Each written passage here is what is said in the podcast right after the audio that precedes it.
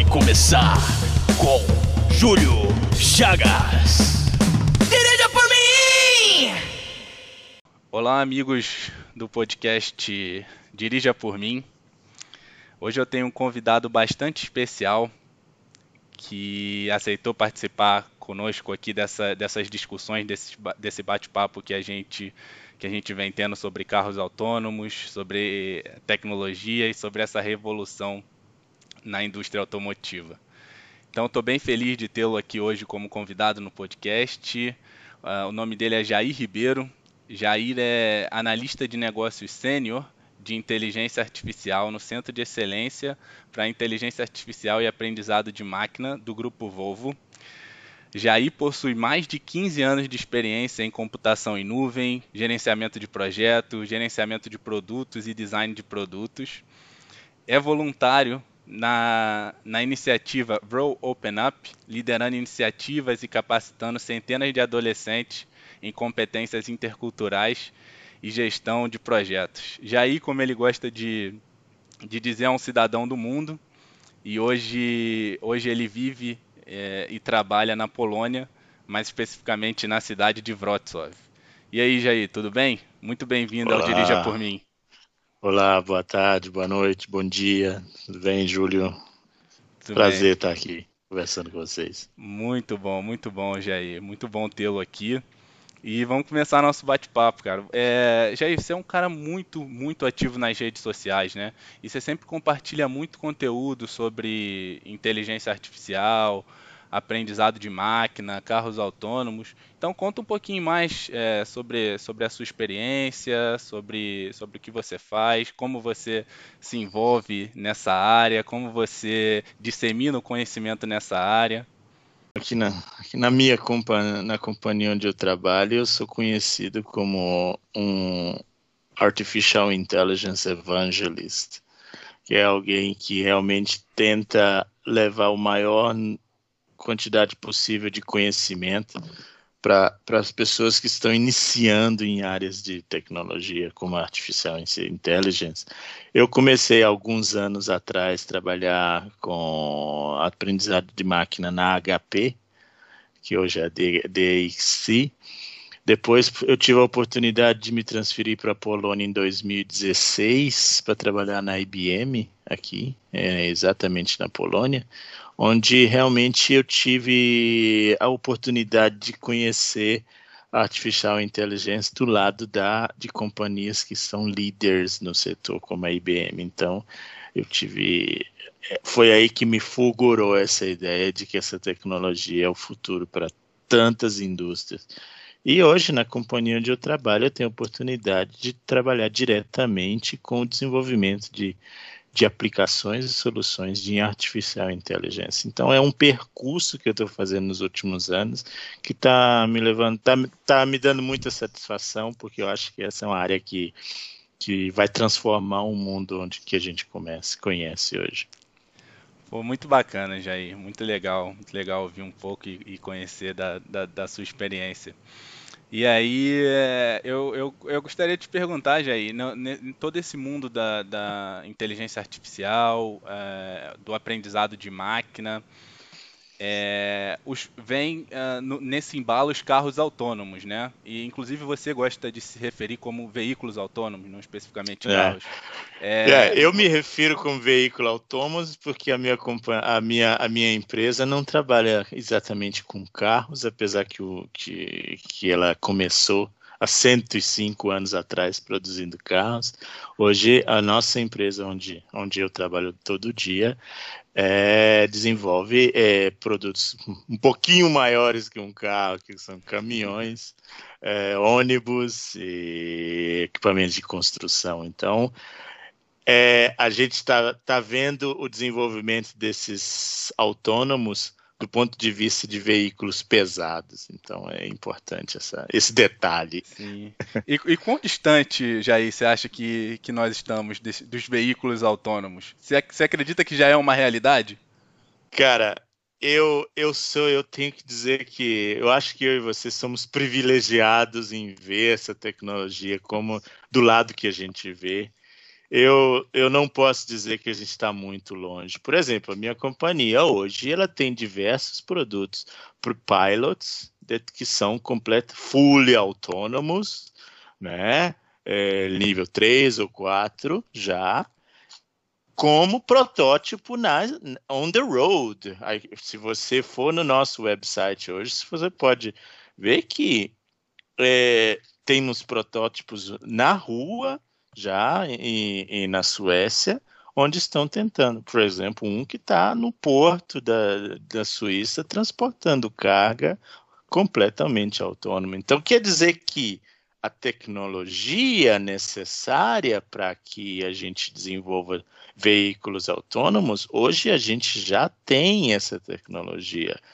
Mas para ver isso na rua, ou para você começar a ver um, para as massas, aí a conversa é muito longa, porque tem outros aspectos que a gente precisa: segurança, leis, é, autorizações, infraestrutura, porque é, hoje você, você pode colocar no, até um Fusca de, de 1967, hoje você pode colocar na rua, ele vai rodar e não tem problema um veículo autônomo, você precisa de infraestrutura para ter isso rodando nas ruas também hoje. Então é uma conversa que vai longe. Não é um limite da tecnologia hoje. A tecnologia a gente já companhias que estão trabalhando seriamente nisso têm acesso a uma companhia a, a uma tecnologia muito avançada nisso. É, uhum. é, o, é o ambiente que precisa se adaptar a isso. Assim, e você acha que uma, um, uma das maiores uh, barreiras para essa implementação hoje é a questão da segurança, Jair? Então, aí que tá. A segurança é uma faca de dois gumes. É uma barreira, sim, porque as, é, é, é, não, como é que eu estou tentando achar a palavra em português? É, é, slow down como é que fala isso em uhum, português? Uhum, diminuir. Diminui a velocidade de adopção, é uhum. isso aí. Mas, por outro lado, é, a segurança é o que vai fazer essa adoção dos veículos ser aceitada. Uhum. De, que, cara, hoje você, como ser humano, naturalmente se confia muito em você para pegar o teu carro e sair da garagem e comprar pão, voltar e estacionar de novo. Você, você que está na área de tecnologia, talvez não, mas a maioria das pessoas confiam mais em si mesmo do que em certas máquinas. Então, uhum. enquanto as pessoas não verem que essa máquina tem a capacidade de diminuir a quantidade de erros que você humano pode ter, diminuir a capacidade de desatenção que você humano pode ter, porque a máquina ela nunca vai deixar detalhes porque ela está olhando no celular, ela vai o LiDAR vai estar tá ali rodando sempre em cima, uhum. analisando tudo. Os sensores vão estar tá sempre fazendo o trabalho deles e a gente tem sensores com redundância. Então, se um quebrar, o outro está ali, etc. Então, isso é um. Quando a massa entender que esses tipos de de, de, de, de, tecnologia pode ser mais confiável do que um, um, um, um, um piloto normal, talvez aí a gente vai começar a ter uma adoção maior. Mas é, a uhum. história é meio longa ainda. É, e a, as empresas hoje em dia elas desenvolvem bastante esforços a, a fim de, de, garantir essa segurança, né? Como você disse, a redundância é muito usada, é, os testes de validação são, são feitos de forma, de forma extensiva, né? É, como você vê esses esforços que as empresas des, desprendem para para garantir o funcionamento pleno desses, de, dessas máquinas? Então, esse esforço no. Então, eu vejo que se as empresas estão se esforçando tanto nessa área, é porque também elas entenderam, for, em primeiro, o valor do business que tem por trás disso, porque é um mercado. Você ter a indústria de transporte é uma das indústrias mais é, é uma das maiores indústrias que a gente tem no mundo. Então, são bilhões e bilhões de dólares anualmente de revenue que envolve nisso. Então, tem um business muito grande. Mas tem também uma questão de que companhias que eh, o transporte, o autonomous transportation não aceita erros, cara.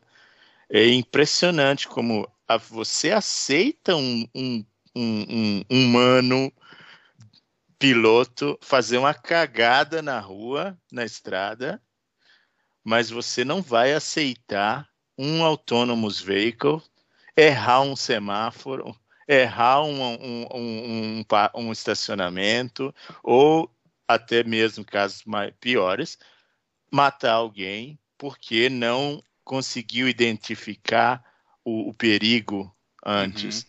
A Por... tecnologia precisa acertar todas as vezes, né? Não tem margem para erro. Não, não tem. A, a, porque eu acho que aí a gente tem que entrar até no lado psicológico da, da humanidade. Veja bem, ok, cara, você está querendo me substituir como piloto, mas você vai me substituir por algo que erra tanto quanto eu? Então não faz sentido. Uhum. Eu não vou aceitar que essa máquina cometa o mesmo erro estúpido que eu estou aqui capaz de cometer. Tem que ser perfeito, tem que ser. Uhum. Então é muito complicado entrar nessa psicologia, nessa área psicológica da reação do ser humano contra máquinas. Eu estudo isso, eu trabalho com isso, faz parte do meu work day, e eu vejo muito disso todo dia na minha, no meu trabalho. Uhum. Eu me recordo, Jair, que em uh, março de 2018, um pedestre foi a primeira vítima fatal do programa de carros autônomos da, da Uber, né? E aí em seguida a, a Uber pa, parou os testes, parou, seus, parou seu programa na rua. Agora, quando eles vão fazer os testes, eles contam com dois motoristas ali embarcados ainda assim. É, o, o, próprio CEO uh, ah, da, da, da, companhia é, afirmou que a, que a tecnologia não pode errar, precisa acertar, então esse tipo de erro não é, não é admissível. Jair, você acha que existe um, um dilema social uh, dos carros autônomos? Por exemplo, você, você mesmo citou, se o carro tiver que tomar uma decisão ali entre eventualmente atropelar um, um pedestre ou ter uma solução em que vai colocar em risco a vida do, do, das pessoas no carro. É, o que, que, você, que, que você pode dizer sobre esse dilema social que, que envolve? Se existe e se existir, o que você pode dizer uh, sobre esse dilema social em relação aos carros autônomos? Cara, com certeza existe quem está trabalhando na tecnologia, nessa tecnologia hoje, está considerando esse, de resolver esse dilema. Vamos precisar de muita, muita discussão ainda para resolver, mas esse dilema também hoje está sendo levado para o lado das pessoas que não trabalham na tecnologia, que são os, os clientes, os customers dessa, dessa tecnologia. Porque veja bem, cara, você e eu, por mais imperfeitos que somos, como humanos que dirigem, se a gente pegar o nosso carro aqui agora, a gente sabe exatamente que tem uma pessoa responsável por ela, que sou eu e você, qualquer coisa que a gente fizer. Veja bem, se domane, se amanhã, em vez de você dirigir o seu carro, você só abre a sua aplicação no seu celular e chama o teu carro, eu quero ir lá para o centro agora, marca na sua aplicação, começa a ler um jornal e, e seu carro está andando em direção ao centro. Se acontece alguma coisa, quem é o responsável por isso? É você? É o cara que desenvolveu a aplicação? É, é o cara que criou o seu, que é, é o, o fabricante do seu carro? Ou é o cara que pulou na frente do teu, do teu autonomous carro, ou é o, develop, o desenvolvedor que criou o algoritmo uhum. que, que, do Sensor Fusion que elabora todo, todos os dados dos sensores. Sim. Então tem uma, uma corrente de, de responsabilidades que vão ser completamente extravoltas, completamente dis, disrupted uhum. by, por essa tecnologia. Então, na cabeça da pessoa das pessoas envolvidas, tem muita coisa, tem muitas perguntas. E aí que está. Se acontece um acidente, como você criou, teria como esse carro tomar uma decisão diferente do que ele tomou? Porque muita gente não sabe, cara. A tecnologia de, de autônomos veículos é decision making in milliseconds, milliseconds. A uhum. cada millisecond, seu carro autônomo, o seu caminhão autônomo, o seu ônibus autônomo tem que tomar decisões. Uhum. Decisões se ele acelera, se ele vai para a esquerda, vai para a direita, se espera a luz vermelha ou a luz verde. Então, essas decisões não são tomadas realmente como automáticas, são reações ao, a um algoritmo que foi desenvolvido. Uhum, que então, foi estudado, que foi preparado, foi estudado, pesquisado. Foi uhum. pesquisado, porque, porque existe uma lógica que se um carro hoje chega perto de um semáforo e a luz está verde, ele pode ir. Se está vermelho, ele tem que parar. Então, isso é um, são regras. A gente está colocando regras, mas em cima disso tem a AI que não funciona só comente sobre regras, funciona como inputs, sensores, talvez uhum. uma série de outras coisas. Então tem muita responsabilidade desenvolvida aí e tem a ética por trás disso. Uhum. Em caso, enquanto está tudo bem funcionando, a estrada está livre, não tem nenhum pedestre atravessando, autônomos veículos é uma coisa muito simples. Só decide ir, ir para de esquerda para direita acelerar. Mas se acontece de alguma criança pular na frente do teu carro, o que, que é? Você tem que decidir. O seu carro vai ter que decidir o que fazer. Isso acontece que se para ele decidir está vindo um caminhão de 60 toneladas atrás, ele vai frear e pode ser que você, como passageiro desse carro, vai morrer. Uhum. Então o que que acontece? Eu tenho que frear ou eu tenho que seguir em frente, mesmo botando em risco a vida daquela criança que está ali na frente? Ou eu posso virar para a esquerda como carro, mas ali tem mais cinco pessoas no ponto esperando. Então, como você transforma dilemas éticos em decisões tecnológicas é muito complexa essa questão. Você acredita que tá... esse é o grande desafio? É um grande desafio para a adoção uhum. dos carros autônomos. Não é uma porque a gente pode, eu e você podemos, se a gente estivesse na posição de decidir, amanhã eu e você podemos decidir isso aqui. Ok, se é uma criança, vira para a esquerda, não mata a criança. Uhum. Vira para a esquerda. Mas na esquerda tem mais cinco adultos lá. Então, o que, que é? Uma criança ou cinco adultos no ponto? Eu e os, nós podemos decidir o que os carros podem, decisões éticas que uma máquina pode tomar. Mas quem somos nós para decidir essa coisa? É, e alguém fato. tem que decidir, cara. Então, você nenhuma empresa vai colocar realmente os carros completamente fully 100% autônomos até essas questões serem bem uhum. mais claras. A Uber tentou des, ser disruptiva mais uma vez, porque a, a Uber tem o DNA do disruptive, uhum. e ela pagou um preço muito caro. Altíssimo. Muito, altíssimo. É, de fato. Eu não acho que nenhuma outra empresa. Elon Musk, vamos dizer, ele tem a tendência de acelerar os tempos. A Tesla está fazendo coisas que outras empresas nesse momento, por exemplo, não, tá, não estão empurrando tanto, estão sendo mais cautelosas. É, no, meu, no meu dia a dia, da minha companhia, que não trabalha com carros, mas trabalha com veículos enormes, pesados, a gente vê a diferença de, de approach, porque, veja bem, o seu carro tem um 700 quilos, alguma coisa assim, 7, 800, 900 quilos, menos de uma tonelada. Um, um caminhão, um ônibus, um caminhão tem 20, 30 toneladas. Um ônibus carrega, ao invés de você sozinho ali dentro, tem 60 pessoas ali dentro, dentro uhum. de um uhum. ônibus. Então, automatizar essas tecnologias, esses veículos, tem mais implicações de, de éticas do que a, até mesmo no veículo. Então, isso aí vai me demorar mais tempo ainda para a gente uhum. resolver essas questões. Sim. Mas eu sou apaixonado por isso. É, então, de fato, é, realmente a gente tem um, um dilema é, ético-social ali envolvido, né? Quem, quem vai tomar essa decisão, é, qual caminho que a gente vai seguir. Isso aí só é tempo, é estudo, uhum. é muita pesquisa, muita Sim. pesquisa, muita análise de dados. E ainda gente... por cima tem outro aspecto ainda que está pendurado ainda, que são os governos. Uhum. Porque, veja bem, para você colocar veículo autônomo na rua, você precisa de autorização governamental, porque tem aspecto social por tudo isso, tem aspecto econômico, então os governos são muito cautos. Tem alguns países, como nos Estados Unidos, onde você vai lá no Texas, na Califórnia, a Waymo está fazendo pilots na rua, Sim. porque esses governos têm uma mentalidade empreendedora, empreendedora mais, mais aberta, como os Estados Unidos.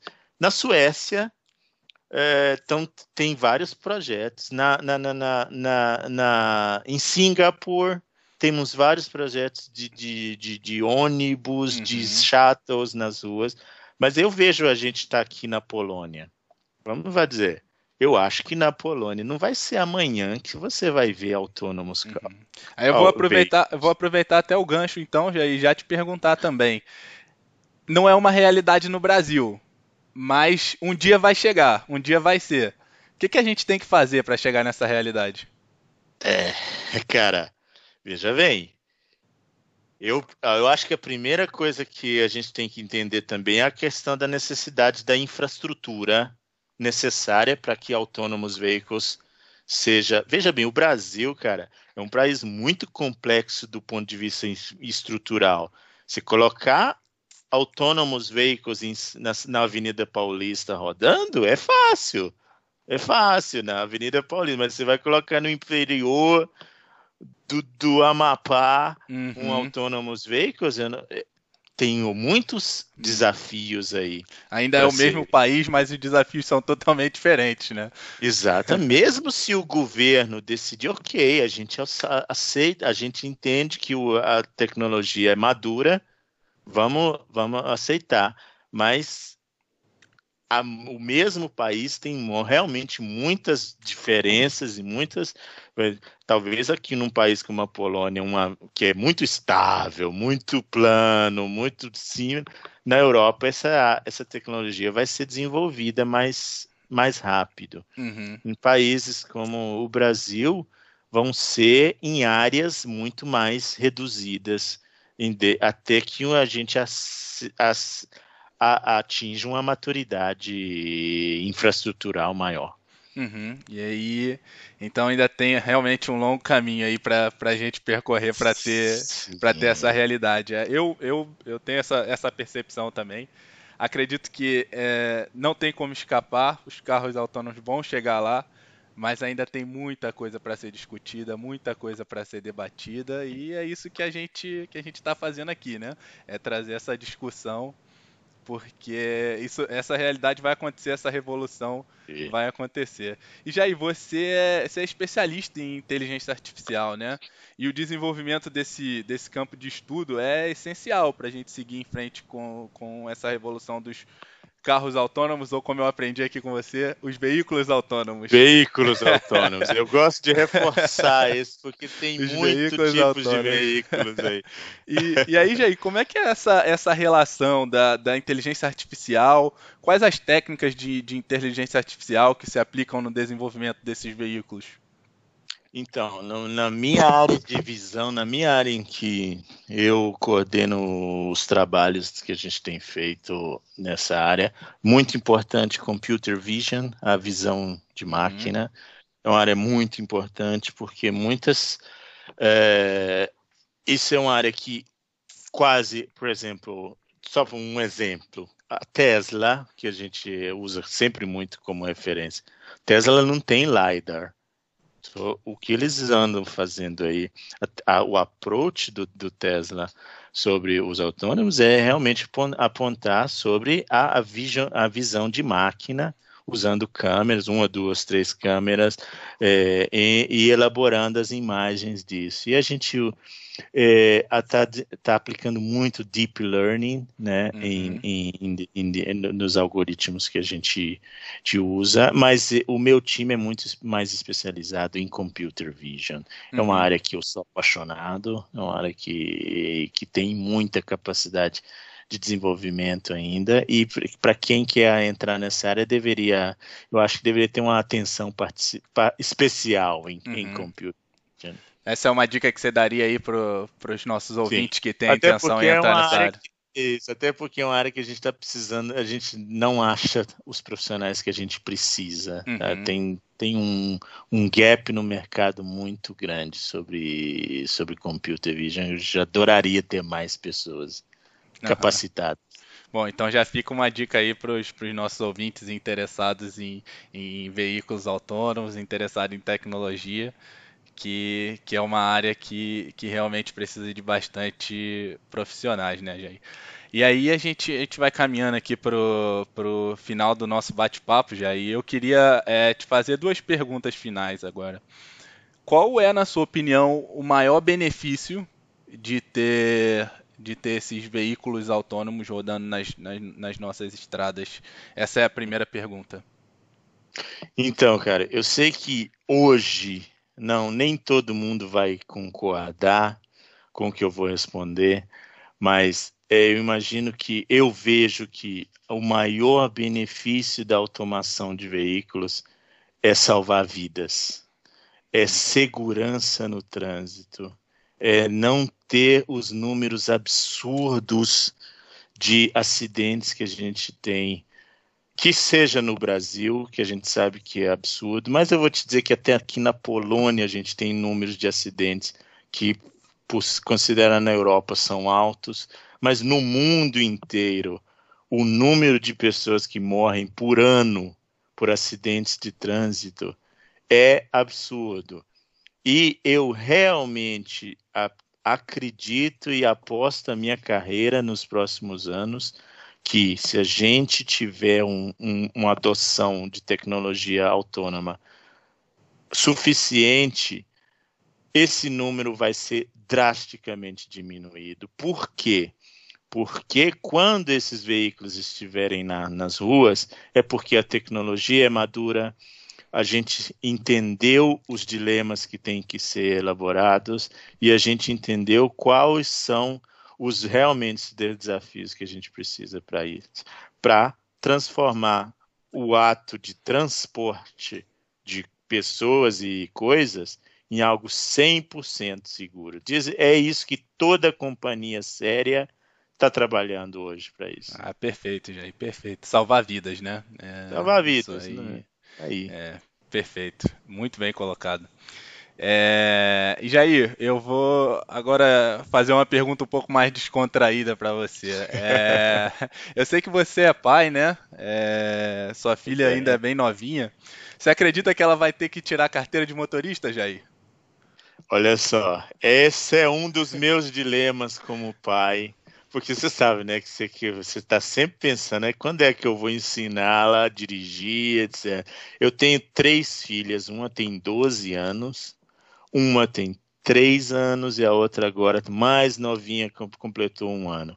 Eu acredito que Estela, que é a minha filha de 12 anos, ela vai ter a, a carteira de, de, de, de, direção dela, porque nos próximos seis anos, hoje ela tem 12, quando ela tiver 18, ela vai ter a carteira, porque a gente vai estar vivendo um ambiente híbrido uhum. entre autônomos veículos para um, real, um, um número reduzido de pessoas, não todo mundo vai estar contra, a, a, utilizando. A gente vai ter os serviços autônomos, como ela hoje ela vai para a festa de aniversário das amigas dela, ela chama um Uber uhum. ou um uhum. táxi, ela vai chamar um táxi um autônomo, taxi driver, ela então é possível que em seis anos isso aconteça. Mas mesmo assim, em certas circunstâncias, ela vai dirigir. As minhas outras duas filhas, que têm três anos e um ano, eu não penso que elas vão tirar a carteira de identidade daqui a 18, 17 anos.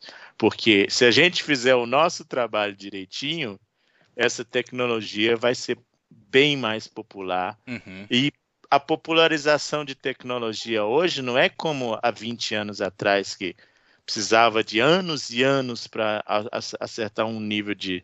Hoje, cara, em um, dois, três, quatro anos, veja os telefones celulares, veja é, os, os iPads, etc. Em um, dois, três anos, a tecnologia assume números milhões de pessoas usam certas tecnologias. Sim, de com fato. Os, com os casos vão ser assim. Então vamos, vamos conversar nos próximos 18 anos para ver se a gente está tá certo. É muito legal. É, de fato, a tecnologia se propaga de forma exponencial hoje em dia. Né? Absolutamente, absolutamente. Jair, é, eu quero agradecer muito a sua presença aqui no, no nosso podcast. É uma aula é, você compartilhar com a gente esse conhecimento que você, que você tem, que você adquire aí constantemente, bater esse papo e divulgar essa tecnologia para os brasileiros, para as pessoas que falam português de forma geral, né?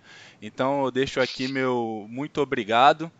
É, você pode usar esses minutos finais aí para acrescentar alguma mensagem, alguma coisa que você queira mandar e compartilha também aí suas redes sociais. Você é bem ativo no LinkedIn, então compartilha aí seu, seu LinkedIn com os nossos ouvintes. E mais uma vez, muito obrigado, cara. Um grande, grande abraço. Foi um grande prazer, Júlio, ter, esse momento de conversa aqui. Eu acho que a gente precisa fazer isso de novo daqui a um ano para fazer um, um balanço do que foi, do que, que a gente acertou em um ano, ou dois, ou três, porque essa tecnologia vai mudar bastante. Mas muito obrigado pelo convite. E para quem quiser saber mais sobre o que a gente está fazendo, sobre artificial inteligência, eu convido sempre para me contatar no LinkedIn, bater um papo, e porque é, faz parte do nosso futuro essa tecnologia.